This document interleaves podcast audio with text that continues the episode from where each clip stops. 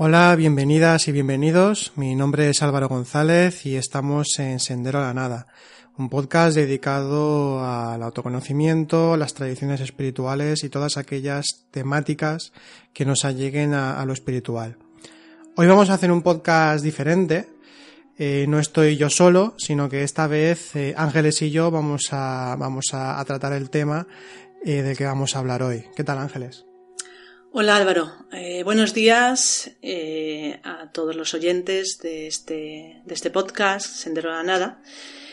Y bueno, esperamos que, que os guste este nuevo formato, que quizás volvamos a repetir si es que funciona.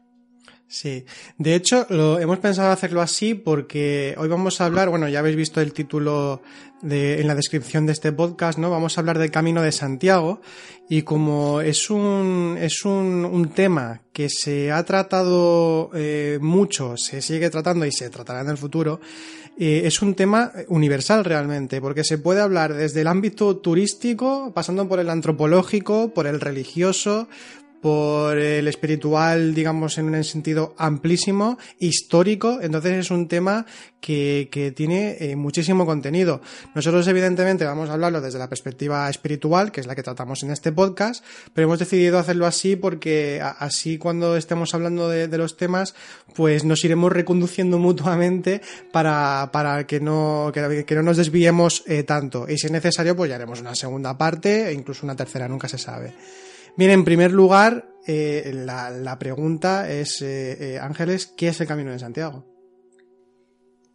Bien, bueno, hace unos podcasts atrás estuvimos hablando de, la, la peregrinación al alma, es decir, del camino iniciático.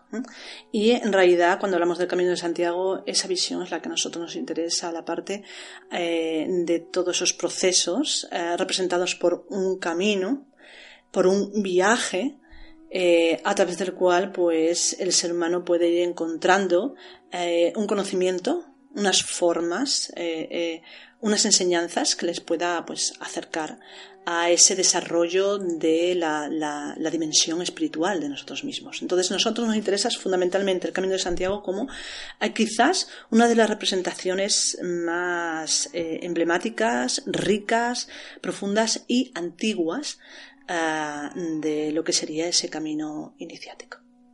De hecho, cuando te refieres a, Antigua, esto hemos estado comentando antes de empezar a grabar, me has comentado que, bueno, por lo que se sabe, eh, ya tenemos eh, trazos, tramos del Camino de Santiago desde la cultura megalítica. Estamos hablando de, como mínimo 6.000, 7.000 años o incluso más, ¿no? Pues sí, realmente el Camino de Santiago ah, antes del siglo IX, entre el siglo IX y XI, fue cuando se le dio este nombre Camino de Santiago.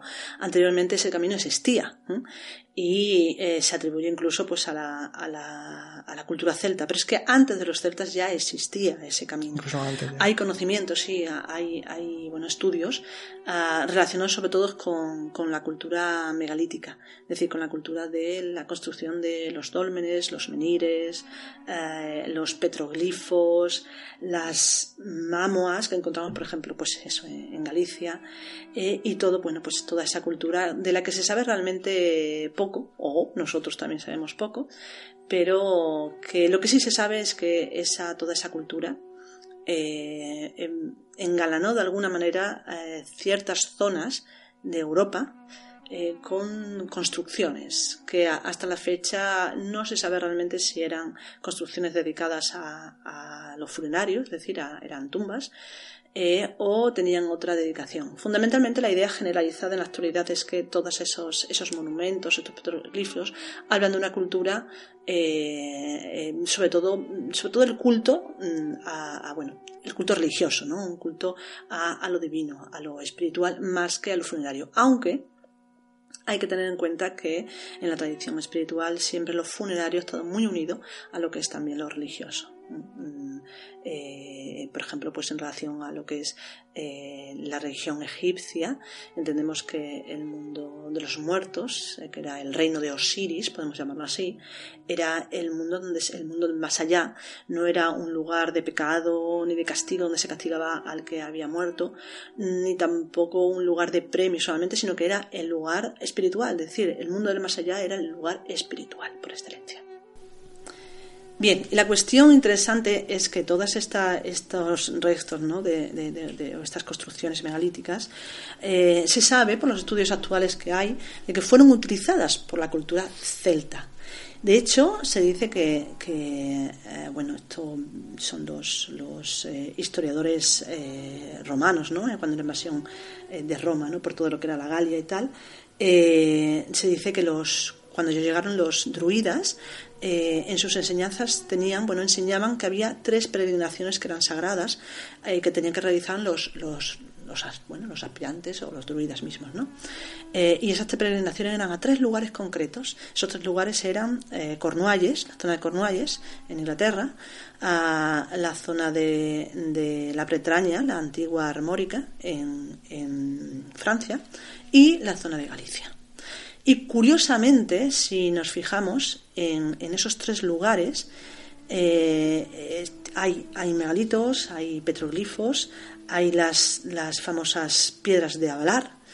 Eh, y eh, lo, interesante de todo es que en todos esos lugares hay alguna ciudad o algún lugar que se llama el fin del mundo.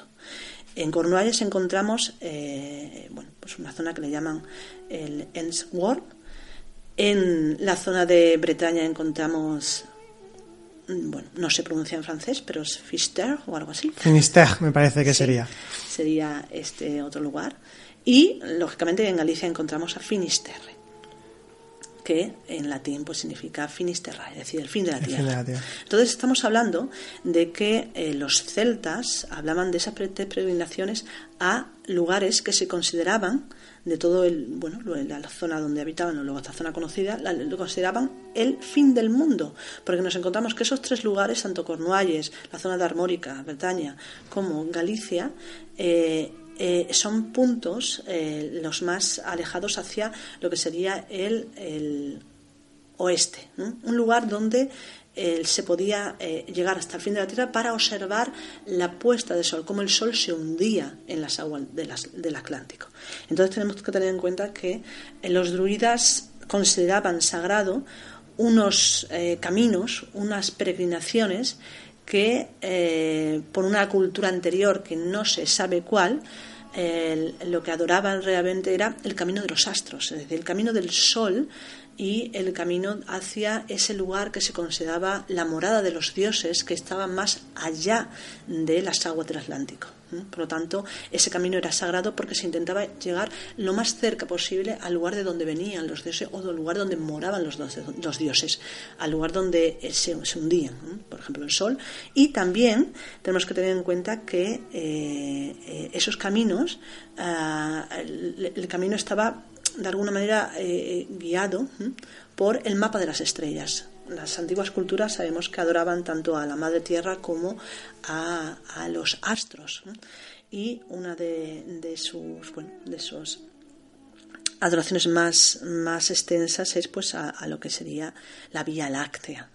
De hecho, sabemos que la Vía Láctea en la cultura celta se le llamaba el arco iris del dios Lug. Y el dios Lu tenemos que tener en cuenta que es el dios de la luz, el dios de la sabiduría, el dios también de los artesanos y bueno, pues que se considera pues eh, todo, todo ese camino que se realizaba era el camino de las estrellas. Si me metes una, una anotación sobre, sobre el dios Lu, de hecho, Lug es el, eh, como dios celta, es el representante de la sabiduría que estábamos comentando que se repite en todas las tradiciones de una forma u otra. Sea, es, el dios Hermes, también es el dios Tot, como dios solar quizá también tiene alguna, alguna relación con Apolo. Eh, eh, entonces, bueno, la, ciudad de Lugo viene del dios Lug. Y luego también la ciudad de León, que puede parecer del león, pero no, el león viene también de, de, Lug. Otra cosa que va a rebobinar, un poco, eh, antes has comentado sobre las piedras de Avalar. ¿Qué son las piedras de Avalar?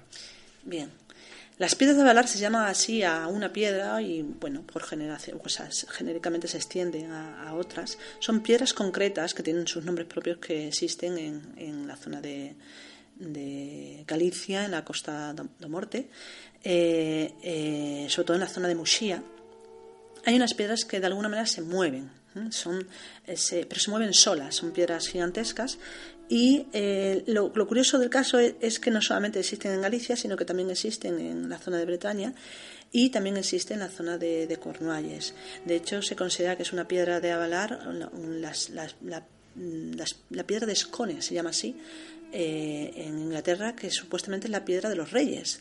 Antiguamente, para, al, rey de, Inglaterra se le, bueno, se le hacía jurar como rey de Inglaterra en esa piedra, y esa piedra era el que daba el aval para, para que fuera rey. Creo que la, última reina fue Isabel II la que, la que juró en esa, en esa piedra para ser pues, reinante ¿no? de, Inglaterra. Existen también estas piedras, en, como he dicho, en, Bretaña, en Francia, y existen las piedras en Galicia.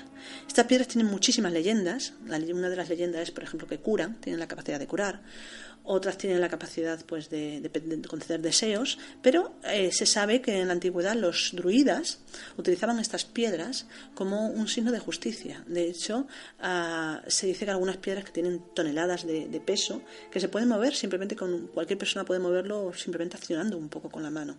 Y que antiguamente los druidas, como decía, lo utilizaban para ah, bueno, juzgar si una persona decía la verdad o no decía la verdad. Y en sus juicios pues era de alguna manera un signo de ley.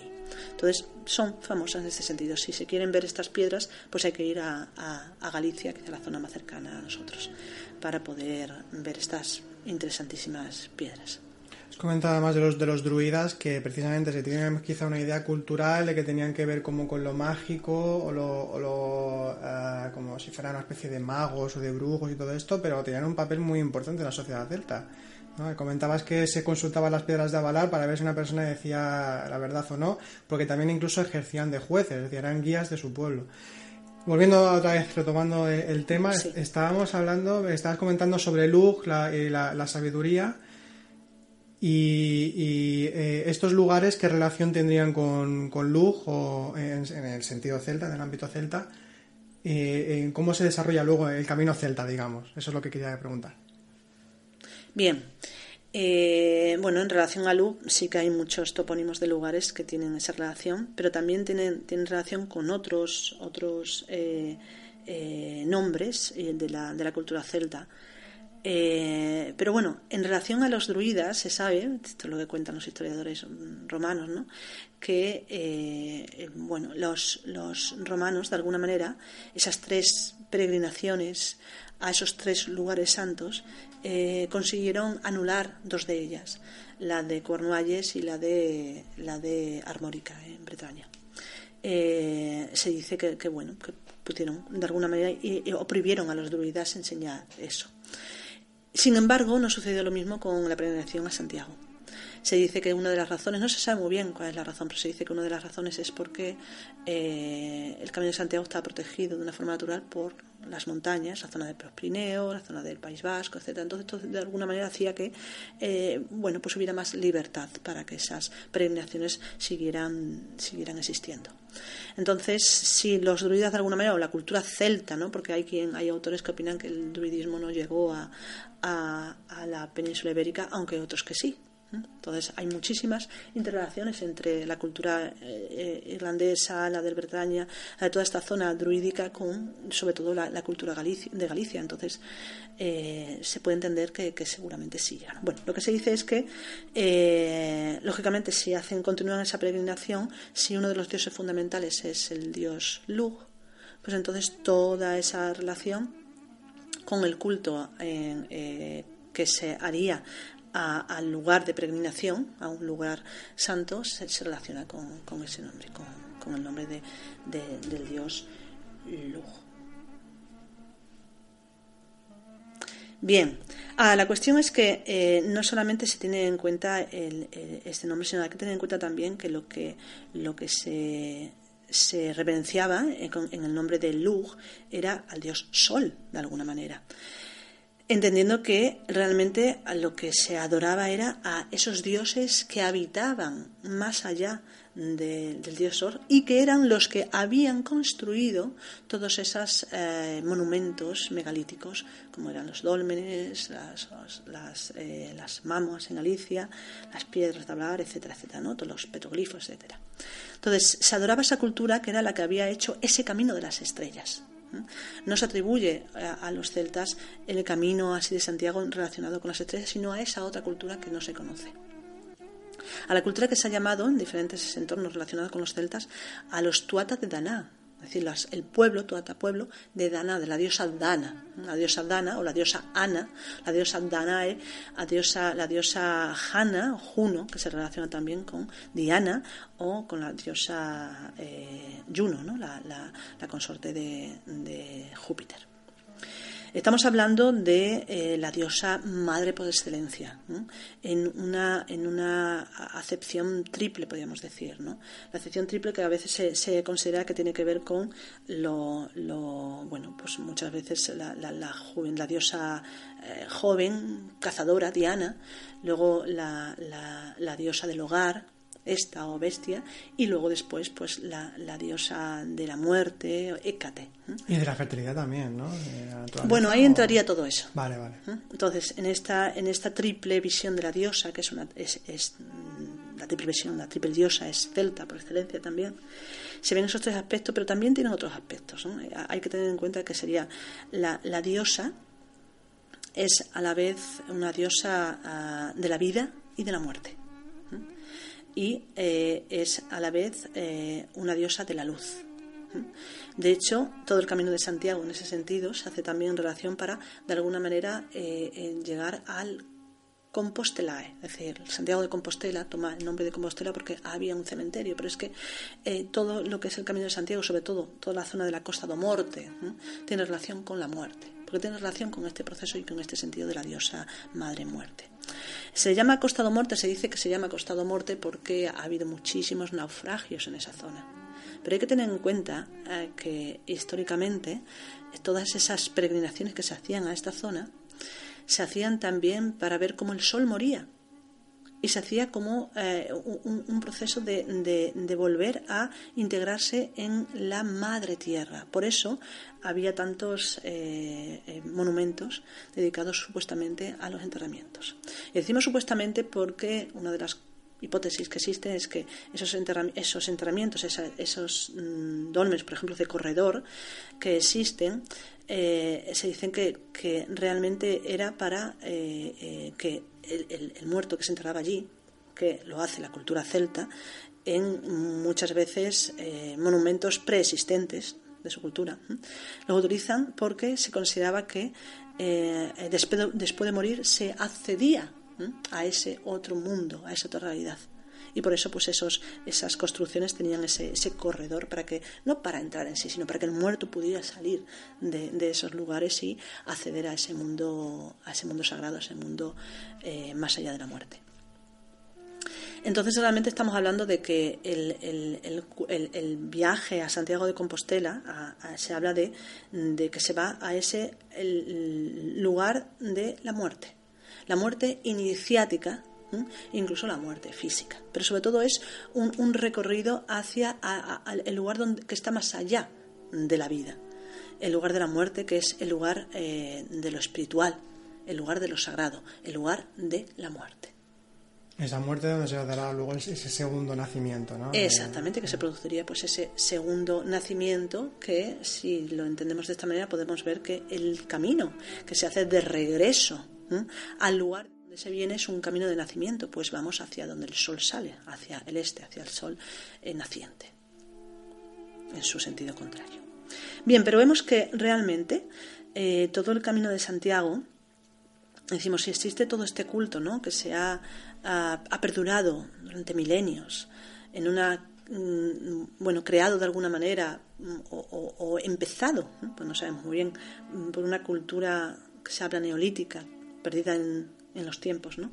que luego después es reutilizada por los celtas, posteriormente por la, por la cultura ah, eh, bueno, romana podemos decir, o por los primeros cristianos, porque tenemos que hablar también de, de los primeros cristianos antes, antes de la aparición del Camino de Santiago como tal. Tenemos que hablar, por ejemplo, de zonas que se consideran sagradas en, en la misma Galicia ¿eh? y que son también lugares de culto. También tenemos que hablar, por ejemplo, de la zona de eh, mm, Dumbría, ¿eh? la zona de Dumbría, que es, se, ha considerado, se ha considerado el centro mítico del Camino de las Estrellas, donde existía desde tiempos, bueno, desde los primeros siglos del cristianismo, una, un, donde, un lugar de culto ancestral que recibía el nombre de, bueno, recibió el nombre con, ya con el cristianismo de Santa Eulalia de Donobria. Entonces, antes de que, de que el camino de Santiago fuese camino de Santiago, ya había peregrinación de los primeros cristianos, iban a este lugar, que ya era, digamos, un lugar sagrado para, para estos cristianos, y allí, pues, bueno, hacían su culto y... Sí, lo que pasa es que tenemos que tener en cuenta que que eh, esos lugares eh, seguramente tienen, tienen eh, son se consideran lugares sagrados ya no solamente por, por el culto cristiano ni solamente por el culto, culto celta o anterior sino incluso por el culto romano. Hay que tener en cuenta que Eulalia es un nombre eh, que hace referencia a cultos, a lugares, perdón, a lugares de culto sagrado o divino en diferentes lugares. Encontramos que hay, bueno, habrá muchos más, pero conozco, conocemos tres puntos que se consideran sagrados. Te iba a preguntar justo ahora por eso, porque un día lo explicaste esto, lo de, lo de Eulalia, y pues sí, te quería comentar porque es muy interesante. Sí, es muy interesante el, lo de Eulalia. De hecho, hay tres lugares ¿no? que conocemos. Uno es Mérida, donde la patrona, una de las patronas es Santa Eulalia, igual que Barcelona, Barcelona, otra de las patronas de Barcelona es, Santa Eulalia, y encontramos que también existe una capilla, una, una, eh, iglesia eh, en Dumbria, eh, lugar que se considera también sagrado, sagrado que se llama Santa Eulalia de Donobria. Donobria o Dumbria. Donobria es en la actualidad, sería antiguamente Dumbria. ¿Dumbria también tiene que ver con, podría ser con sombra etimológicamente o no sabemos? Esto no, ah, lo sé. Que me sonaba Sí, etimológicamente suena, pero no lo sé. Bueno, la cuestión es que aquí eh, lo importante es el término Eulalia. Eulalia se dice que fue una santa, jovencita, que luchó contra el culto pagano y que fue pues eh, un mártir, martirizada. Y entonces pues eh, es eh, bueno el culto existe pues esto en Mérida en Barcelona fundamentalmente y vemos que en más lugares. Pero en realidad investigando un poquito en relación al origen de este nombre e incluso al origen de Barcelona eh, ahora vemos también aquí Santa Eulalia de Donobria tendríamos que investigar próximamente en Mérida pero vemos que la creación de, de, Barcelona Barcelona se crea como una ciudad de, de culto eh, espiritual, es decir, una ciudad sagrada. No se crea como una ciudad de, habitantes normales, sino que es un lugar donde hay templos en, la época romana. Pero curiosamente, eh, ese lugar eh, bueno, recibe el nombre de alguna manera de Eulalia porque Eulalia significa bien hablada. Entonces estamos diciendo que los que formaron o crearon ese lugar como lugar sagrado eran los augures los augures, es decir, aquellos que el augur era aquel que escuchaba el lenguaje de los pájaros. Que de ahí viene lo de hacer un augurio, ¿no? Exactamente, de adivinar de alguna manera. Eran aquellos que, escuchando el canto de los pájaros, que se consideraba el lenguaje sagrado, pues llegaban a conclusiones para, eh, eh, de alguna manera, eh, fundar un lugar. Y Barcelona fue fundada de esta forma y fue fundada como un lugar sagrado, como un lugar culto. Y por eso, posteriormente, el cristianismo a, ese, a esa zona, no sé exactamente cómo se le llamaba, pero formó, pues, eh, se transformó en Santa Eulalia. Pero estamos hablando de que es un lugar donde existía el culto, en la actualidad no sabemos a qué Dios, habría que investigar más, pero sí que sabemos que era un culto de augures, es decir, donde se escuchaba el canto de los pájaros, el canto sagrado, la lengua sagrada. Por lo tanto, Eulalia, bien hablar, hace referencia siempre a cultos sagrados donde, eh, bueno, pues se escuchaba eh, para los pájaros, como representantes de los pájaros siempre como representantes de el que alza el vuelo, es decir, aquel que se eleva hacia lo espiritual. Y de esa manera pues constituyen los lugares sagrados. Vemos que entonces Santa Eulalia de Donobria o en Dumbría pues se ha considerado también un lugar un lugar eh, sagrado eh, por excelencia mm, de la ruta de las estrellas, de, ese camino de Santiago, y que está también en una zona que se ha considerado también sagrada, que es la zona de Nemancos, que es realmente el, es el nombre antiguo que eh, actualmente recibe pues la zona de Finisterre. La comarca de Finisterre antes era Nemancos. Nemancos, exactamente. Y eh, eh, Nemancos significa el país de los bosques sagrados. Entonces vemos que hay un montón de referencias a toda esa zona de la Costa de la Muerte, a la zona final ¿no? de, la costa del Atlántico, eh, de Galicia, que se ha considerado pues, sagrada de, muy diversas formas. Vemos entonces que todo, todo porque, bueno, decíamos que había el culto ahí en, ese lugar debido a, bueno al nombre podemos decir o no sabemos muy bien por qué pero sabemos que de diferentes culturas a ese lugar lo han considerado siempre pues sagrado. Bien. Bien, pues entonces hasta ahora lo que, lo que hemos visto es que es un camino eh, milenario que incluso desconocemos eh, eh, su origen, eh, se pueden tener teorías y demás, pero realmente desconocemos su origen porque incluso los celtas reutilizaron monumentos que ya existían, que incluso podrían estar utilizando, sabiendo el origen del uso de, esos monumentos o readaptándolos, como luego también se hizo con el cristianismo.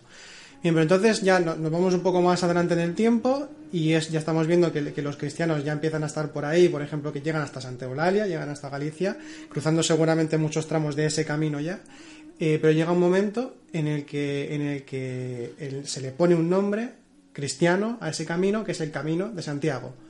¿Por qué es el camino de Santiago y, cuál es esa historia o, cuál es el motivo por el cual se le pone ese nombre de, de ese apóstol y no de otro? Bien, esto es uno de los grandes misterios apasionantes también del Camino de Santiago. Hay que tener en cuenta una cosa.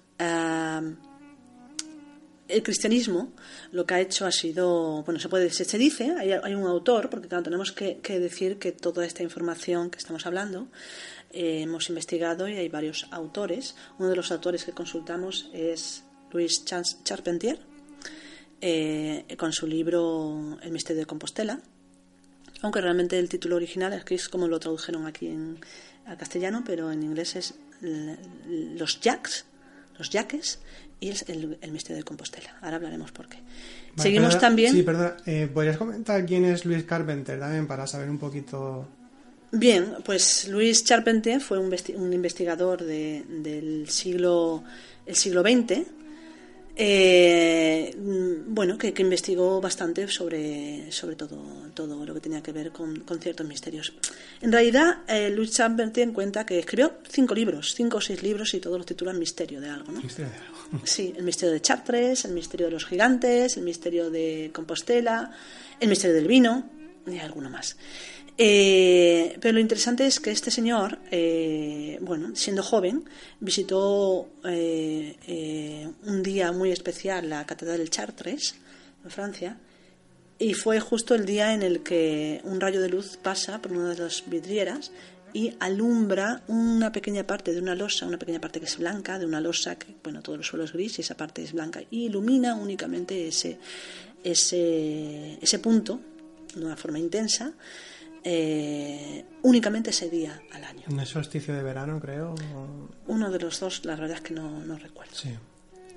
Entonces, eh, eh, le llamó tanto la atención que se, empezó a preguntar cómo era posible que hubiesen construido eh, la catedral con esa precisión pues astronómica, etcétera, etcétera. Entonces, pues, por eso empezó a investigar sobre el misterio de Chartres, por eso tiene un libro que se titula así, y esto le llevó progresivamente a más misterios, entre ellos el misterio de los gigantes, que por cierto tiene que ver con lo que estamos hablando, el Camino de Santiago también, hablaremos un poquito, y el misterio de, por supuesto, el Camino de Santiago y los Jacks y aquí es donde, de alguna manera, podemos responder a por qué camino de Santiago y no camino de Lázaro, camino de Juan o camino de otro. Pues explícanos, explícanos. Sí, pero lo que me gustaría también hablar antes de esto es que hemos recurrido a este autor, pero hay otros autores también de los que queremos hablar.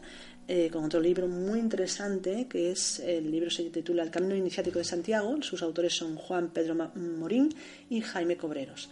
Eh, y que hablan realmente de la parte que más nos interesa a nosotros, que es la parte más iniciática del camino. De hecho, el, título, el subtítulo del camino es el, camino iniciático de Santiago. El camino de la, es la iniciación al conocimiento de nosotros mismos en su dimensión más espiritual y profundamente humana. Por lo tanto, esa es la parte que nosotros mm, querríamos profundizar. A ver si, si llegamos en esta, en esta parte. Por cierto, un libro muy ameno y muy profundo al mismo tiempo y es muy, muy agradable de leer, la verdad que sí. También tenemos que decir que hemos consultado otros textos eh, a través de Internet, entre ellos pues a, un autor eh, bien, también hemos, de decir que hemos consultado algunos textos por, por, internet, alguna página, entre ellos un texto muy interesante de Antón Bouzas Sierra, eh, que se titula pues Aportaciones para una reinterpretación astronómica de Santiago de Compostela. Eh, muy interesante también, bueno, en relación a, todos los, mitos y todas las leyendas que hay pues en relación a Santiago de Compostela. Bien, decir entonces que eh, em, ¿Por qué se llama, por qué el cristianismo, que hace una reactualización de todo lo anterior, por qué le pone el nombre de Santiago? Hemos de decir que, bueno, hay que el, autor este, eh, Jean Chevalier, eh, no, creo que te refieres a, a, Carpentier. Sí, me he confundido. Sí, has dicho el, autor del, diccionario de símbolos. exacto, exacto, sí.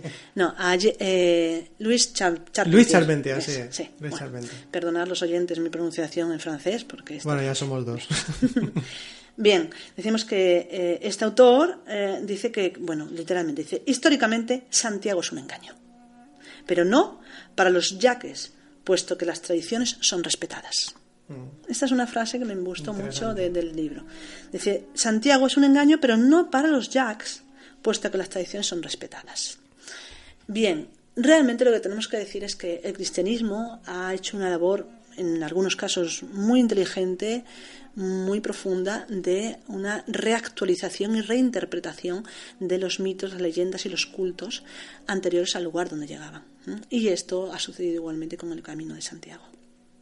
Hemos de decir que el Camino de Santiago eh, surge como tal a partir del siglo IX, aunque se instituye más de una forma más, más seria, ya más creada, más como lo conocemos, a partir del siglo XI pero eh, eh, se sabe perfectamente que bueno, el camino existe antes, pero la, la, cuestión es por qué se le llama Camino de Santiago y no Camino de otro cualquier santo.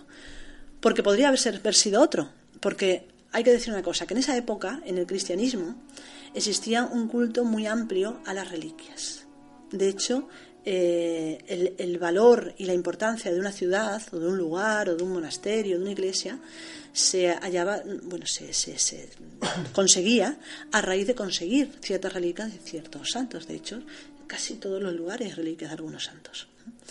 Eh, pero eh, de hecho era tan importante esto del culto de las reliquias que se sabía que cuando bueno cuando se luchaba por conquistar una zona o un lugar lo primero que tenía que hacer el enemigo era mm, eh, eh, robar quitar exactamente quitar las reliquias al lugar y cuando se quitaba esa reliquia el pueblo de alguna manera se venía abajo porque se consideraba que estas reliquias daban la fuerza y daban la curación y bueno y el valor a ese lugar que de hecho hay muchas historias por todas partes respecto a las reliquias, de que curaban, de que, por todos lados. de que hacían milagros de todo tipo. Sí, pero bueno, este culto se ha seguido y se sigue hasta en la actualidad.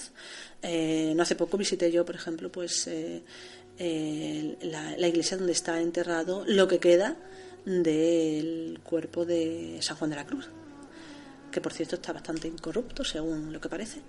Pero lo que queda, por ejemplo, en ese lugar es solamente la, cabeza y, el busto, porque las piernas y los brazos están repartidos por otros lugares. Lo mismo pasa con Teresa de Jesús. Teresa de Jesús está ahí un hueso en cada lugar.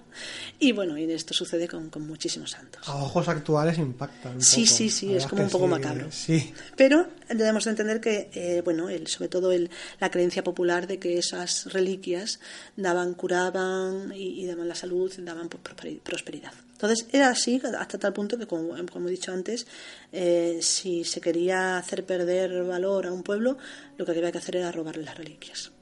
Bien, decíamos esto que eh, en ese siglo, en el siglo IX, cuando aparece lo que es la leyenda de Santiago, eh, se sabe que anteriormente, eh, bueno, con la, con la invasión de, de los musulmanes a toda gran parte de la península ibérica, se sabe que muchas reliquias que estaban, por ejemplo, en Mérida, no debemos olvidar que Mérida era un lugar también de peregrinación muy importante, tenía muchas reliquias y que era un foco muy importante en la época romana, por lo tanto fue un foco muy importante en los primeros siglos del cristianismo. Pero cuando es invadida por, por los musulmanes, lo que es la, curia, es decir, los sacerdotes llevan al norte de España, se, piensa que a Galicia concretamente, a esa zona, mm, a Iria Flavia, que era una zona donde ya existía pues un eh, asentamiento cristiano importante, se llevan muchas reliquias. Entre ellas se lleva también, pues creo que la cabeza de Santiago, bueno, se llevan reliquias de Santiago, pero también se llevan reliquias de Juan, reliquias de eh, de cualquier de Lucas, de, bueno, de otros otros santos apóstoles o personajes importantes en la tradición cristiana. Entonces, la pregunta que se plantea es, entonces, ¿por qué se elige a Santiago por encima de cualquier otra reliquia? Bueno, la, la, leyenda dice, vamos a hablar un poquito de la leyenda de Santiago para poder explicar todo esto. La leyenda de Santiago es muy chula también, pero, como dice Charpentier, es eh, completamente inventada. Pero bueno, eh, es completamente inventada, pero como dice este autor, eh, no es inventada realmente, sino que es adaptada en muchísimos sentidos a todo lo que ya se creía y a todo lo que se daba culto ya en ese camino y en ese lugar. Entonces es una, ah, más que una invención, es una readaptación muy inteligente. Cambia la forma, pero el contenido... Cambian los nombres. Los nombres. Cambia la religión, pero el contenido esencial, que es lo que importa, la enseñanza que está más allá de las formas, queda igualmente. Por eso se decía este autor que para los jacks, que ahora diremos quiénes son los jacks, eh, no es un engaño, puesto que las tradiciones, es decir, ese conocimiento ancestral que te va a permitir llegar a una realidad profunda dentro de ti mismo, haciendo ese camino, ojo, no haciéndolo físicamente únicamente, sino haciéndolo espiritualmente, vas a conseguir. ¿Eh? Decíamos entonces el camino, la historia de Santiago cuál es. Bueno, pues se supone que la historia de Santiago es la siguiente. Santiago eh, viene a predicar por la península. Está un año y pico predicando y no tiene mucho éxito. Posteriormente es llamado que vuelva a Jerusalén. Eh, no recuerdo muy bien por qué, pero es llamado para, que vuelva. Vuelve a Jerusalén y en ese tiempo que está en Jerusalén es decapitado. Por cierto, es el primer mártir de todos los apóstoles, el primero que mata. Bien, pues dos de sus de los de los que había eh, convertido en la península ibérica eh, hacen el camino con él en una supuesta barca que unos dicen que estaba construida en piedra, otros bueno, hay mucho misterio en esa barca. Bueno, pues sale de, la zona de, de Asia y recorre todo el, el mar Mediterráneo y llega a Galicia. Una de las cosas que se entiende que es todo misterioso más que, real es que si hubiese llegado a España lo normal es que hubiese entrado por la zona de Cádiz antes de pasar pues lo que sería el bueno pues el Peñón de Gibraltar para la zona más sencilla antes de entrar pues en la zona atlántica. Sin embargo no, sin embargo pasa toda esa zona, da toda la vuelta y llega a Galicia. Esa es la leyenda. Bien, cuando llega a Alicia suceden varias cosas. Eh, una de las cosas es que nada más depositar, hay muchas leyendas aquí, una de las, de las cosas es que cuando eh, los, eh, discípulos del apóstol lo depositan en la tierra de Galicia, la piedra donde la depositan se abre y crea un sarcófago para, enterrar al apóstol. Esa es una de las leyendas. Otra de las leyendas es que eh, mm, el barco no conseguía llegar a la costa del todo y entonces unos caballeros que están por esa zona, caballeros que en esa época, pues estamos hablando del primer siglo del cristianismo, no sé muy bien, pero bueno, eh, se adentran en el mar, en la costa, para acercar y cuando van acercando la barca para que desembarque el, el, cadáver del apóstol, eh, se encuentra que se han adherido a todas sus ropas, a todas sus piernas, la famosa concha de la vieira. La concha de la vieira. Sí, la vieira, otro de los, de los Sí, uno de los símbolos. elementos del peregrino, que tiene que llevarla siempre Otro con- de los símbolos importantes en esta historia, muy importantes. Bien, entonces mm, se sabe que esto, pues lógicamente, históricamente no puede ser, porque se sabe que estas, estos moluscos, estas las vieiras, no están ahí en la costa fácilmente, sino que están por, el fondo del mar y, no se pegan, no se adhieren a ningún sitio. Entonces no se podían haber adherido a las piernas o a las, las ropajes de, de estos caballeros. Bien, y otra de las leyendas, quizás la más chula, la más larga, la más importante, es que eh, estos eh, discípulos llevan al apóstol y nos han- llegan, llegan a Iria Flavia, Flavia, el actual padrón, si no me equivoco, eh, y se encuentran allí, que quieren enterrarlos, pero se encuentran en el reino de la reina Lupa. La reina Lupa. La reina Lupa, que es, eh, bueno, la, tradición, la traducción de Lupa viene de, bueno, viene de loba, la reina loba. Bien. Y aquí eh, es donde encontramos, bueno, ¿qué sucede? Voy a hablar de la tradición, luego hablo de todo eso.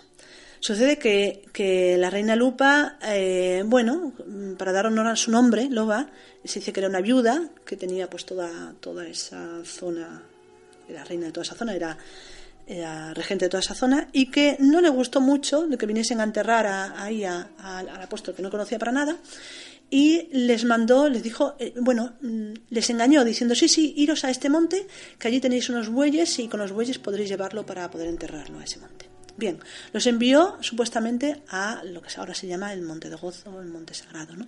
que está ahí en Santiago de Compostela. Bien, eh, quizás a, a lo mejor estoy diciendo algunas, algunas inexactitudes eh, geográficas, todo, pero bueno, eh, los que estáis allí, por favor, perdóname. Y si veis que hay alguna de estas, pues nos podéis poner en los comentarios. Sí, claro, desde luego, todo lo que sea, eh, pues eso, que tengamos más precisión con lo que estamos aquí comentando, pues será bienvenido.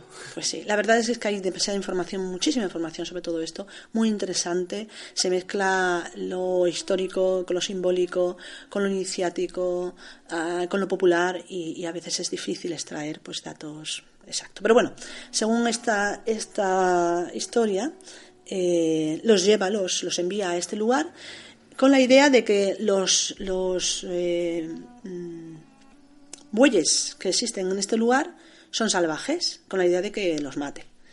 ¿Y qué es lo que sucede? Pues lo que sucede es que nada más llegar al lugar surge un, un dragón. Hay un dragón que los apóstoles, pues con una piedra, pues lo, lo matan.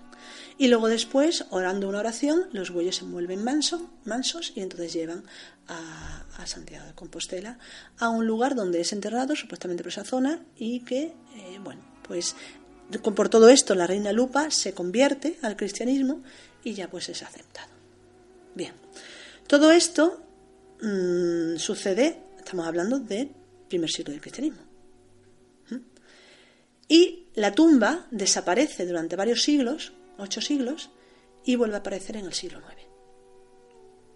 Vale, ¿y dónde, dónde aparece? Bien, aparece supuestamente en ese lugar donde lo O sea, enterraron. aparece en el mismo lugar, vale, vale. Sí, pero la historia de cómo aparece es también muy interesante. Claro, todo esto hace pensar que todo es una invención o una redactación. ¿Por qué? Porque si realmente esa tumba existió en los primeros siglos del cristianismo, ¿cómo es que los cristianos no lo sabían? Y tienen que pasar nueve siglos para que de repente aparezca. Estamos hablando de un apóstol, no estamos Ahí hablando está. de un santo local. Exactamente. Claro. Y no hay ningún dato a nivel histórico de que Santiago haya estado en la península ibérica, ni muchísimo menos. Y de muchas otras cosas. Bien. Bien. Luego resulta que aparece eh, en el siglo IX un eremita. Teniendo en cuenta que ah, también se sabe que todo ese camino de Santiago ha estado lleno de cuevas, algunas naturales, otras creadas por los eremitas de los primeros siglos del cristianismo. Eh, ¿Sabéis los eremitas? Los, los monjes que se retiraban al, bueno, al desierto o a las montañas, en este caso, y que habitaban pues dedicados eh, completamente a- a la entrega a lo divino, a Dios. Entonces, bueno, uno de estos, un eremita, un tal Pelayo, que también cabría buscar el sentido de Pelayo. Pelayo es Pelagius, que significa algo así como navegante de alta mar. Sí, exactamente, navegante del mar. Sí. Exactamente. Bien, lo cual es muy interesante también que se llame precisamente Pelayo. Bien, pues el tal Pelayo dice que avista unas luces unas luces y que avisa al, al obispo de Diofabia, creo, para que vaya a ver. Y que se acercan después de hacer un ayuno durante bastante tiempo y al acercarse pues descubren la ah, olvidada pues eh, tumba del apóstol Santiago. A partir de ahí se crea un primer lugar de culto alrededor de una iglesia y posteriormente se va construyendo cada vez más y bueno, en la actualidad es lo que tenemos como la catedral de, Santiago de Compostela. Vale, bien, pues has estado hablando, antes, bueno, antes has comentado en un par de ocasiones eh, eh, los, los jacks. Sí. ¿Qué papel tienen en toda esta historia o en, todo este trazado eh, los jacks? ¿Quiénes son los jacks? Bien, he hablado hasta ahora de lo que es el mito del origen de, Santiago de Compostela. Eh, bien, ahora vamos a hablar por qué. Bien, se dice que realmente, esto es, tiene que ver con, el, libro este del misterio de Compostela de Luis Charpentier, eh, que dice que realmente eh, se eligió concretamente al apóstol Santiago por su nombre. Porque aquí en, toda esta leyenda hay como un apego a ciertas cosas. Entre ellas está, por un lado, el lugar. El lugar. Galicia, la zona de Santiago la zona de Costa de la Muerte. Ese es el lugar. El camino de las estrellas, porque finalmente Compostela, que ahora veremos si viene o no viene de estrellas, será llamado el camino de las estrellas, el camino de la Vía Láctea teniendo en cuenta también que ya era el camino del arco iris de Luke, es decir, el camino de la Vía Láctea, que también era adorado por y seguido por los celtas. Por otro lado, también aparece el, culto de alguna manera, o la aparición de esa reina lupa o reina loba. Y nos vamos a quedar también con la idea del el perro, lobo, perro, y veremos por qué, porque hemos hablado de la leyenda, vamos a hablar de los símbolos que hay detrás de esa leyenda. Y por otro lado también la concha, la vieira. ¿Por qué la sí, aquellos caballeros que traían. Sí. Ahí está. ¿sí? Y sobre todo, fundamentalmente, Santiago. El nombre a Santiago. Hay un apego a todo eso. Bien, Vamos a hablar del Santiago. ¿Por qué Santiago? Bueno, se dice que se tomó el nombre de Santiago porque ya previamente a la imposición de ese camino con ese nombre, existía eh, eh, ese camino que ya era sagrado y existía o estaba asistido por varias eh, em, órdenes o varias em, cofradías, vamos a decirlo así, de conocimiento, es decir, de personas que tenían un conocimiento y que lo transmitían a través de las obras que con el tiempo fueron creando. Pero te estás refiriendo a los gremios, por ejemplo, de constructores o cosas así. Sí, me estoy refiriendo no solamente a los gremios de constructores, sino al origen de esos gremios de constructores anteriormente.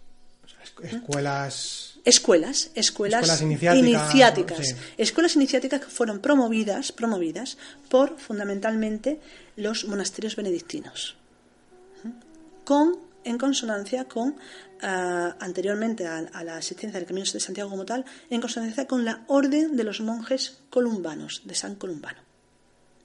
Bien, estas órdenes, bueno, tenemos que tener en cuenta que con la desaparición en los primeros siglos del cristianismo, el conocimiento, la desaparición de la cultura romana, el conocimiento de la agricultura, de la construcción se pierde y tienen que pasar unos siglos donde vuelve a aparecer ese conocimiento. Y concretamente aparece ¿dónde? En los monasterios. Fundamentalmente en los monasterios benedictinos. Y el, culto, de alguna manera, a, Santiago como tal, mm, con toda la profundidad y con todo lo que aparece en el Camino de Santiago, tal y como lo podemos encontrar ahora, eh, tiene que, tener, que ver también relación no solamente con los monjes benedictinos, sino con la unión que se realiza o la asociación de alguna manera de los monjes benedictinos de los monjes columbanos, de San Columbano, que era un santo eh, inglés, irlandés, perdón, irlandés, que de alguna manera lo que hace vamos a otra vez, otra vez, otra vez, y que según se dice San Columbano era como el, esa, orden, esa orden de monjes columbanos eran como los guardianes de la tradición celta. Entonces, de alguna manera se unen. Eh, es como que eh, los monjes columbanos le dan a los monjes benedictinos la sabiduría celta. Y a través de eso, entonces se instituye todo lo que es o se intenta crear ese camino para mm, dar a conocer todo, todo ese camino iniciático a la vez que se preserva. Porque esto hay que aclarar también. A la vez que se da a conocer, se preserva. Vale, estabas comentando antes sobre el, por qué el nombre de Camino de Santiago, ya también para retomar eh, por qué se usa ese nombre, por qué, se, eh, qué, importancia tiene ese nombre.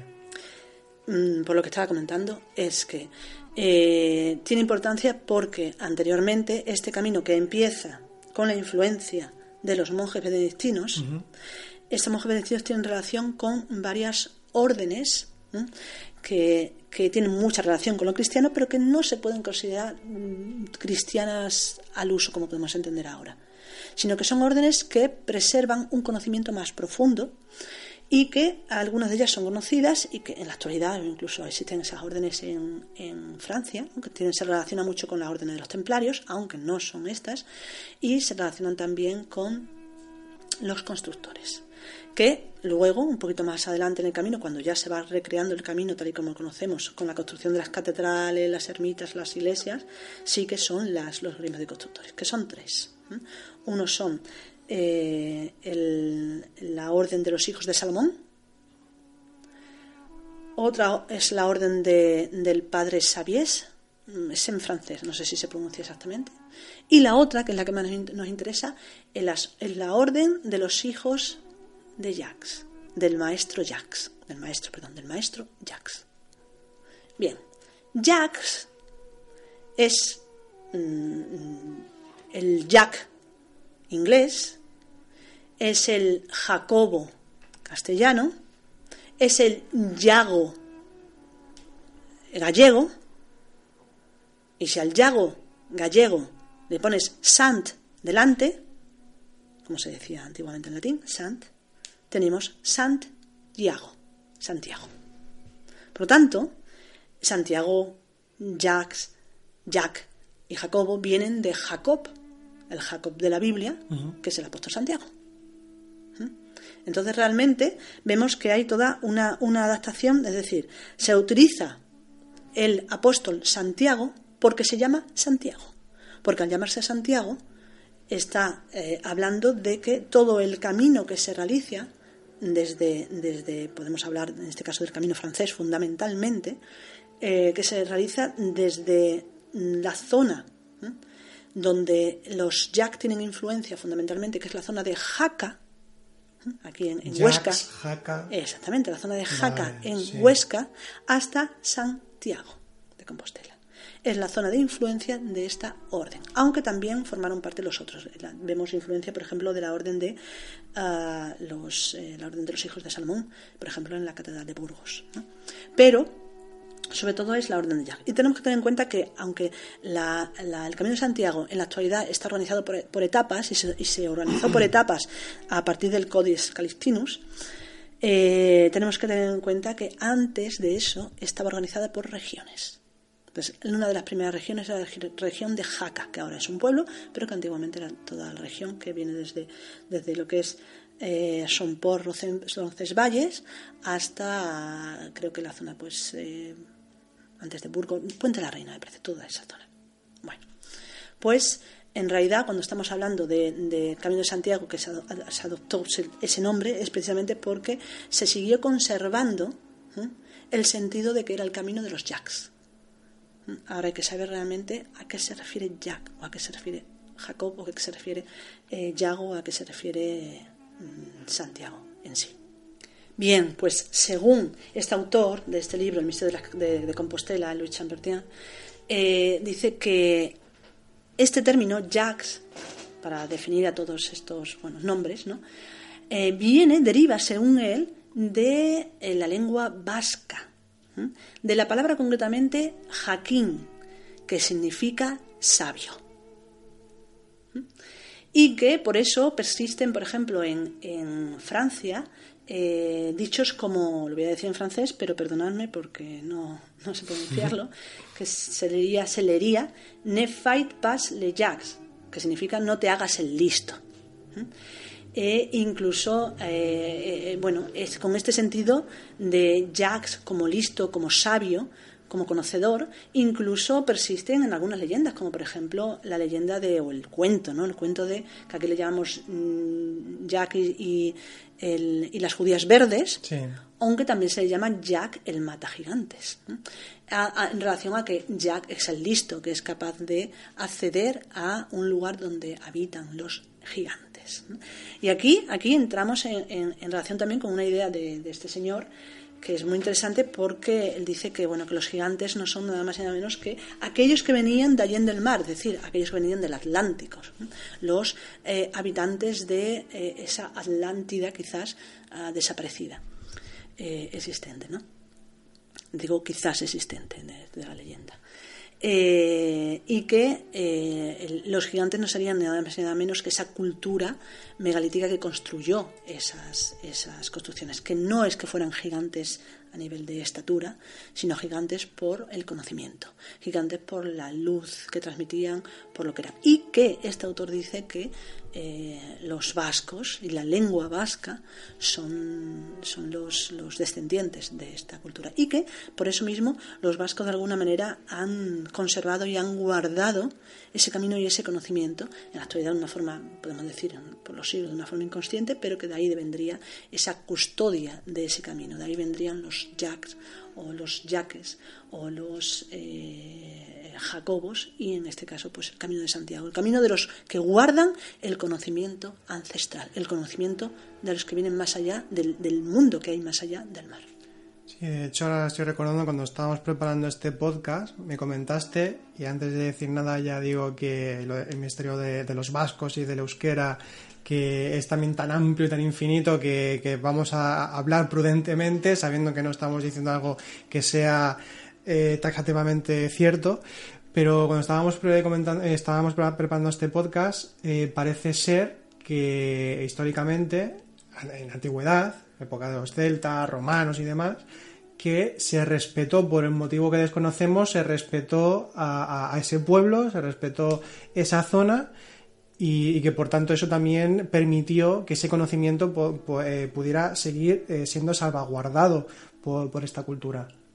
Sí, eso es lo que dice también este autor que realmente, vale, que dicen que, los vascos nunca han sido conquistados, pero porque toda la, zona montañosa eh, sirve de barrera, pero hay que tener en cuenta que también la zona de los Pirineos es súper montañosa, la zona de Asturias es más montañosa, la zona de Galicia también, y sin embargo ahí han llegado tanto musulmanes a veces como, como otras culturas. Y, sin embargo, Perdón, ah, perdona que te he pisado.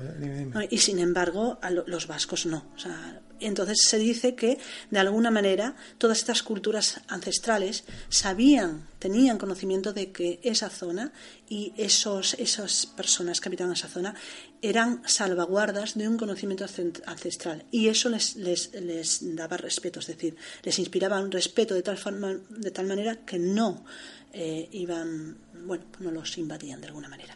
Esto es lo que dice este autor, lo cual decir son hipótesis, pero que de alguna manera nos ayudan a, recrear una visión más, bueno, con un sentido profundo de, por qué es así ese camino de Santiago. Bien, pero dejando mm, ya un poco aparte el tema del vasco, del idioma vasco, aunque conservando ese, ese, bueno, ese sentido de sabio con la palabra jacking, como origen quizá de los jacks, etcétera. Eh, eh, si volvemos a la leyenda de, Santiago, de la aparición de, eh, del sepulcro, quien lo, quien lo descubre es un tal Payo o Pelayo, es decir, que, como tú bien has dicho Álvaro, significa hombre de mar. Navegante de alta mar. O navegante de alta mar. Con lo cual volvemos otra vez a esa idea de que realmente el conocimiento ancestral que nos va a permitir ir a ese, ese mundo espiritual y a, integrar esas realidades espirituales viene de más allá del mar, del mar, del alta mar, es decir, del Atlántico. De, esa zona que era la razón por la que esos lugares que están cercanos son fin de tierra. En estos tres puntos que hemos comentado hace un momento tanto Galicia, Finisterre, como Finisterre también en, la zona de Bretaña, en, Francia, como el Emsworth en, en, Cornualles, la zona también final de más extrema ¿no? de, Inglaterra, pues esto, esto nos hace pensar que volvemos de alguna manera a retomar la idea de que esa luz, ese conocimiento viene de más allá. Ojo, un más allá que no es físico, sino un más allá simbólico. Viene de las estrellas, viene del mundo espiritual, de lo sagrado. Bien, eh, decíamos entonces que eh, eh, todo ese camino ha estado regido por estos hermanos, esta hermandad de sabios que se han llamado pues a sí mismos los jacks, los sabios, y que eh, luego, cuando el Camino de Santiago fue instituyéndose y fue, fueron creándose, construyéndose estas, estas catedrales ¿no? góticas o construcciones de iglesias, y ermitas eh, eh, románicas, están ya regidas por, sí, hermandades de constructores. Constructores que son los que tienen el conocimiento en íntima relación, vuelvo a decir, con los benedictinos también con el Cister, que no lo podemos separar del Camino de Santiago, y eh, también con los templarios. Hemos de decir que los templarios de alguna manera son los que, los que hacen eh, la labor fundamentalmente hospitalaria y de guía, es decir, guían al peregrino para que sea resguardado. Pero los que realmente van a plasmar un conocimiento que podemos encontrar en la actualidad, en todos esos puntos eh, eh, firmados por ellos en piedra en las catedrales, en las iglesias románicas y góticas que encontramos en el camino, son estas hermandades de eh, constructores, ah, concretamente los, la hermandad de los hijos de Salomón, pero sobre todo la hermandad de los hijos del maestro Jacques. Bien, y esto es de alguna manera eh, el origen y el por qué se llama Santiago. Pero bueno, hay más cosas. Eh, hemos visto que no solamente es el lugar, vemos que ese camino de Santiago es el culto a ese lugar sagrado, que es el final del mundo, que en este caso es Galicia, la Costa de la Muerte, Santiago de Compostela. Hemos visto también que es el camino de las estrellas, que se sigue ese camino de las estrellas que, bueno, que, nos, que nos lleva hacia el lugar donde las estrellas se hunden, donde el, sol eh, desciende y pasa a ese otro mundo desconocido. Es el mundo de los dioses, el mundo del, del más allá, del inframundo, el mundo del más allá. Eh, vemos también, según dice también este autor, que este, este camino de las estrellas, este camino que hacemos, perdón, este camino de Santiago actual, del que estamos hablando, del que vamos a hablar más ampliamente, es el camino francés, el que parte de Somport y de Rocensvalles y bueno, pues hasta Santiago y hasta Noya, Musía o, Finisterre. Eh, este camino eh, se dice que ya en este siglo, en el siglo XI, cuando ya se instituye con ese Codex Calistinus, esa guía del camino, eh, se, se, concreta a la vez dando conocimiento de lugares sagrados y a la vez ocultando otros lugares sagrados. Por eso se dice, este autor dice que no es el camino original que seguía el camino de las estrellas.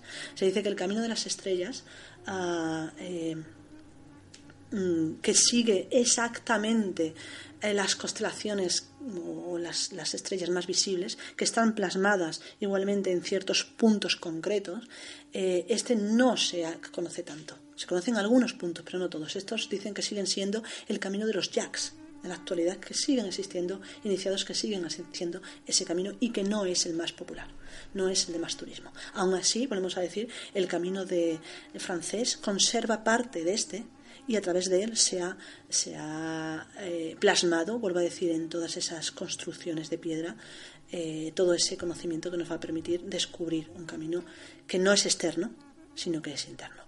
Vuelvo a decir, todos los caminos de Santiago que recurren por la zona cantábrica, es decir, por todo lo que es desde la zona de Francia, ¿no? desde la zona de, Huesca hasta eh, Galicia, son todos caminos que conservan ese conocimiento. Sabemos en la actualidad que hay muchos caminos de Santiago que se están redescubriendo, que parten desde Cataluña, desde Murcia, desde Andalucía, desde Extremadura, desde el Camino de la Plata, por ejemplo. ¿no? Muchos otros desde Portugal y son igualmente válidos. Pero estamos hablando ahora concretamente de los más antiguos que son los que van pues eso, desde Huesca, con, por toda la, zona cantábrica de, la península, hasta Galicia. Bien, decíamos entonces, es el camino de las estrellas, el camino del lugar santo. Eh, hemos hablado de por qué se llama Camino de Santiago, por qué se eligió a Santiago precisamente porque correspondía con el término de sabio y el término de, de los yaks, aquellos que construyen y conservan y mantienen ese conocimiento iniciático. Y hablamos ahora de loba, ¿Por qué la reina lupa aparece? Sí, que nos hemos quedado también ahí con esa parte de la historia de por qué la reina loba y cuál es el significado de que sea una reina loba y no otra, otra reina, otra u otro animal que representa otro animal. Bien, por varias cosas, porque esta tradición tiene que ver con ah, eh, nuevamente el culto a los astros, también el culto a, a la diosa madre, en su triple aspecto que habíamos visto antes. La, diosa Lupa es lobo, pero también lobo es un perro de alguna manera. Entonces hay que tener en cuenta que eh, una de las estrellas más importantes y final de alguna manera de toda esa vía láctea que se, que se vislumbra ¿no? en ese camino de Santiago y hacia donde se dirige es eh, el, Can Mayor, es decir, el, perro mayor, es decir, es, la, estrella Can Mayor de la, de la constelación esta de, de, Sirio, si no me confundo, de Creo que de Sirio, sí. Creo que sí. Ahora mismo tampoco recuerdo. Vale, pues eh, por eso se llama o de alguna manera se recurre a la reina Lua. Pero, pero, sobre todo tiene que ver con otra razón. Tiene que ver con el culto a la madre muerte. Es decir, vamos a decir que todo ese recorrido es un recorrido también de muerte, de una muerte que implica posteriormente un renacimiento. Pero aquí entra, entra a, a formar parte ¿no? lo que sería ese culto a la diosa madre en su aspecto de muerte en su aspecto de matriz a la que hay que volver. ¿no? Por eso, de alguna manera, las tumbas, los, los eh, dólmenes que se utilizan como tumbas, es como volver a la matriz de la madre, ¿no? de la primera, de la madre. Entonces, la madre es a la vez vida, pero es a la vez muerte. Entonces, todas las, las diosas madre, Hécate, Proserpina, eh, otras muchas, se le ha representado. comentado antes Diana, por ejemplo. Diana no es de la muerte. Perdón, es verdad, sí, tiene que ver más con la, sí, y de la juventud. Sí, sí, sí. Pero no, la diosa muerte se representa en muchísimas culturas acompañada de lobos. El lobo como un eh, animal psicopompo, un animal que guía en el proceso a la muerte. Entonces, realmente lo que se está diciendo con que cuando llegaron los discípulos de del apóstol Santiago con su cadáver para enterrarlo al reino de la reina Lupa, lo que se está diciendo es que se llegó a un lugar donde eh, se llega a un lugar que está regido por eh, eh, el, dominio de la muerte, pero de la muerte iniciática, de la guía en ese proceso que transcurre donde no se ve, es decir, en el momento en que el sol, en que los astros se meten más allá del mar y hacen todo ese camino hasta volver a renacer al día siguiente por el lado contrario. Entonces, realmente el lobo, la reina lupa, lupa, lobo, el can, el perro, eh, hace referencia siempre a aquel que guía en los procesos de ultratumba para volver a renacer. Fijaos que también se relaciona, eh, aquí entra también en relación la concha, se relaciona con eh, la diosa Venus en relación al astro Venus. El astro Venus se dice que es el gemelo del Sol, porque eh, en el momento en que el Sol se está acompañando es también el que más brilla y penetra igualmente con él. Es como si fuese su compañero que le acompaña. Y luego, en el momento antes de amanecer, lo que se vislumbra también es el astro Venus. Lucero del alba también el se lucero del alba, lucero de la mañana. Entonces, es el que acompaña al sol en su camino, en su proceso. Por lo tanto, es un, es un dios, una diosa, en este caso la diosa Venus, ¿no? que surge del mar y que eh, eh, vemos que en las representaciones de la diosa Venus, la concha es una representación que aparece. sí, está, dentro de una concha. Aunque aquí en este caso vemos que la concha, en el caso del Camino de Santiago, tiene más significaciones. Bien. Entonces vemos que el lobo, el lobo es también un, animal que guía en ese mundo, igual que eh, bueno, pues eso, ese astro y esa diosa, la diosa de la muerte, la diosa que, guía en esos procesos y que en este caso pues se utilizó o se habló de esa reina lupa o loba. Y nos queda el tema de la concha, que hemos dicho ahora que tiene relación también con, lo femenino, con, la, con la diosa la diosa, Pero sobre todo la concha, la concha es un símbolo inmenso también en muchas tradiciones, pero este autor, el autor Luis este, del Misterio de Compostela, Charpentier, lo relaciona concretamente con el signo de la oca de la pata de oca. Esta es una pregunta que estaba pendiente también de hacer porque es fundamental. Es decir, Camino de Santiago, la oca es, es uno de sus símbolos más, más reconocidos, hasta el punto de que incluso, incluso se han hecho películas y libros y demás donde está Camino de Santiago y tiene mucho que ver con la oca en una cosa u otra. También se relaciona con los templarios, ¿no? Y, bueno, cuéntanos, cuéntanos. Sí, bien, esto es también muy interesante porque realmente, según este señor dice que eh, la, la villería se relaciona en su forma, más o menos podemos ver que se parece levemente a lo que sería una, una, bueno, una pata de oca, que según este señor eh, dice que la pata de oca es el símbolo, era el símbolo eh, de esta orden, la orden de los, de los eh, constructores de los hijos de, del maestro Jacques.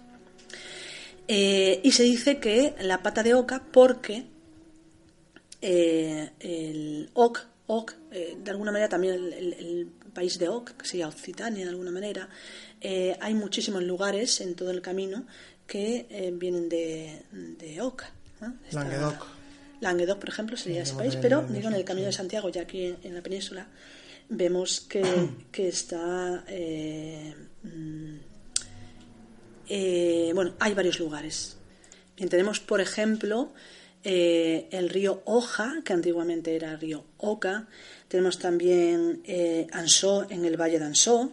Ansó es el, masculino de, de, Ansa, de Oca. También tenemos, por ejemplo, el Montes de Oca, donde hay un pico que se llama el, pico de Piedra, Piedraja, Piedraja es también, eh, bueno, viene de Har, Har, bueno, es todo, todo viene derivado de, de Oca, de Auch, de, de Gars, de toda es la misma raíz. Y nos habla precisamente de ese, ese ave, que puede ser no solamente la oca, sino puede ser igualmente un cisne, puede ser un pato. Es lo que, lo que interesa en este caso es el, el simbolismo de el pájaro que guía también, curiosamente, que guía también en los procesos iniciáticos y que su marca es la marca de la pata, es decir, por eso la pata de oca la encontramos en muchos lugares en referencia pues, al Camino de Santiago. Y, y sabemos, sí, pues que en relación a la oca, los templarios fueron a quien se les atribuye de alguna manera el juego de la oca tal, casi tal y como lo conocemos en, en la actualidad. El juego de la oca entonces hablaría de toda una serie de procesos iniciáticos y de los lugares eh, que se visitan en el Camino de Santiago.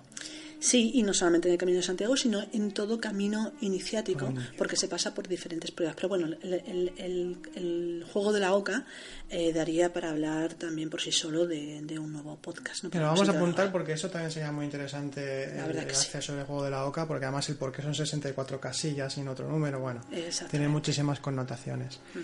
Bueno, y habría muchísimas cosas más que hablar del Camino de Santiago, ya que, como hemos dicho bien, es un camino milenario eh, que está lleno de simbolismos eh, y que, aunque bueno, nos queden pocos datos de esas épocas tan, tan antiguas en el tiempo, eh, sí es cierto que en la actualidad si podemos recorrer ese camino de Santiago parándonos, ¿no? ¿no? como algo turístico o algo simplemente que es andar ese camino para conocer gente eh, o, de forma deportiva, como se suele hacer también en la actualidad, sino ah, de alguna manera intentando descubrir cuáles son los mensajes que en todas esas catedrales, iglesias que están, bueno, jalonan toda, todo este camino, cuáles son esos mensajes que estos eh, hijos del maestro Jack, esos hijos eh, del sabio maestro Jack o esos sabios mismos han dejado pues plasmado en las piedras.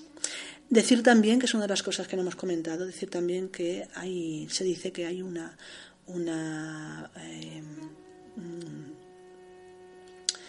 una línea telúrica muy importante que parte de Jaca, concretamente, Jaca, todavía el lugar de los jacks, Jacas, y que acaba en la zona de Santiago, y que eso también influye para que de alguna manera ese camino tenga esa fuerza y tenga esa sacralidad.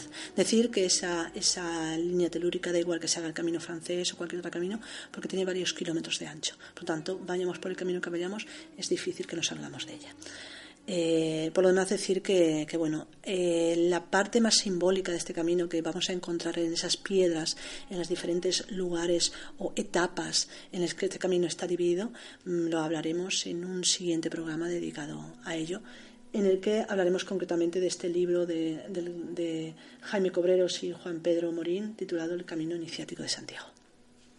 Una anotación que quería, que quería comentar antes de llegar a terminar es eh, sobre lo que has comentado de las líneas, eh, las líneas telúricas y también las líneas ley y todo esto, que hay teorías también de que nos, hablan ya de que, de que el culto megalítico eh, colocaba sus monumentos, los megalitos de todo tipo que construían, en esos puntos telúricos, ¿no? Como energéticos y que precisamente el Camino de Santiago también estaría plagado de, todo, de, todas esas energías y por eso mismo está plagado también de megalitos y que luego además van a reactualizar o van a recuperar los cristianos con la construcción de catedrales, construcción de iglesias que se levantan ya, se erigen sobre eh, lugares que antiguamente ya eran de culto, pero porque parece ser que también había puntos energéticos muy, muy eh, interesantes. Así es. Así es. De hecho, una de las cosas que no hemos comentado y que también es muy interesante y es que los celtas llamaron a estos puntos concretos eh, de fuerzas telúricas fuertes, valga la redundancia, les llamaron huibres. Y Wuribres significa serpientes. Y es muy curioso todo esto y también tiene que ver con la leyenda que no lo hemos comentado, lo comento ahora porque es muy interesante. Eh, eran serpientes. Se decían que, que, los, bueno, se dice que los lugares donde las fuerzas telúricas son importantes, las serpientes se, se bueno, se se centran ahí en esos lugares. Entonces, para ellos las serpientes eran la representación de esas corrientes, pero no solamente de las, corrientes telúricas, que podrían estar formadas por movimientos de, bueno, de, corrientes de agua subterráneas o de, bueno, de, construcciones, no construcciones, sino de la existencia de vetas de algunos minerales que producían esas energías o de cualquier otra cosa, ¿no? de la magma incluso de, bueno, de todas esas placas tectónicas, etcétera. Sin embargo, también los druidas llamaron buibres no solamente a las corrientes telúricas, sino a las corrientes electromagnéticas e incluso a, bueno, a, los, a, las constelaciones de alguna manera. Y a estas les llamaban buibres, pero en el sentido de que eran igual serpientes, pero serpientes aladas.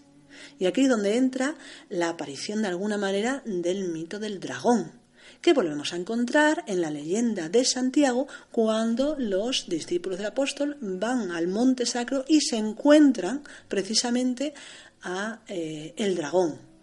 Y sabemos perfectamente que toda la leyenda cristiana, a la Virgen, eh, la representación de la, de, la, de la, Virgen casi siempre está pisando una serpiente o un dragón y que a nivel tradicional se entiende perfectamente que de alguna manera el, pisar esa, esa, el dragón es como una representación de que esa cultura, esa tradición que adoraba las serpientes, ahora eh, se habla de otra manera, es otra religión que adora la misma energía, pero en, esta, en este momento en la forma de la, la Virgen.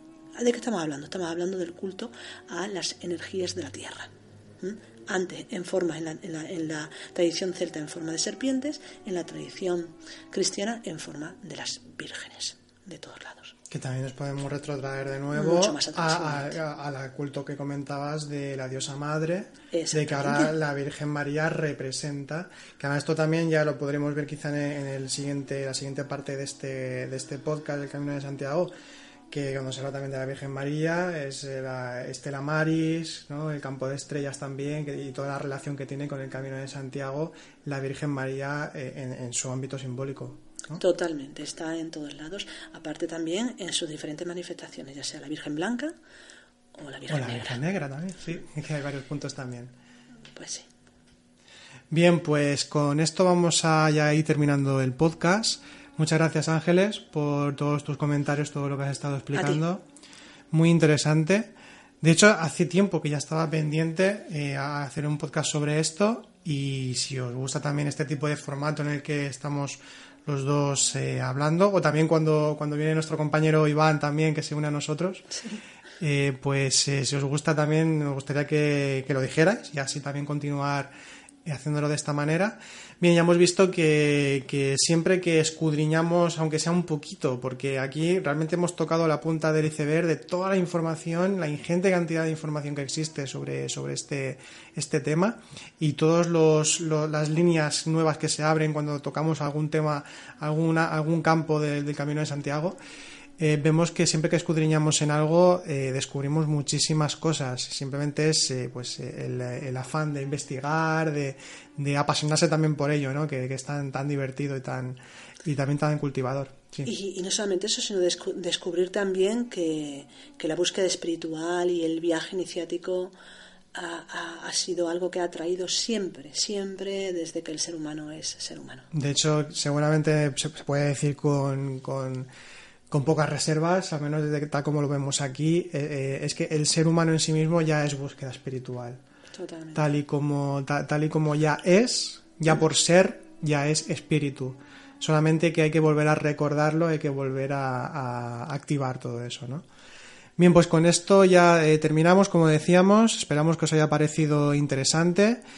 Eh, os animamos también a que visitéis eh, nuestra página noesistentro.com donde podréis encontrar pues eh, información tanto sobre, sobre el tema que hemos tratado aquí y luego pues la información que tratamos en nuestro centro, en nuestra, en nuestra escuela y también podéis escribirnos a info.noesistentro.com para cualquier consulta. Y también os invitamos, evidentemente, a que hagáis vuestros comentarios o preguntas a la caja de, comentarios del podcast. Y así, pues también podemos crear un feedback y compartir, eh, que eso siempre nos enriquece a todos.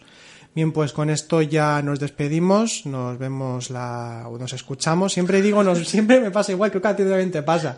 La costumbre de decir nos vemos, pero es que no, es que nos escuchamos en este caso.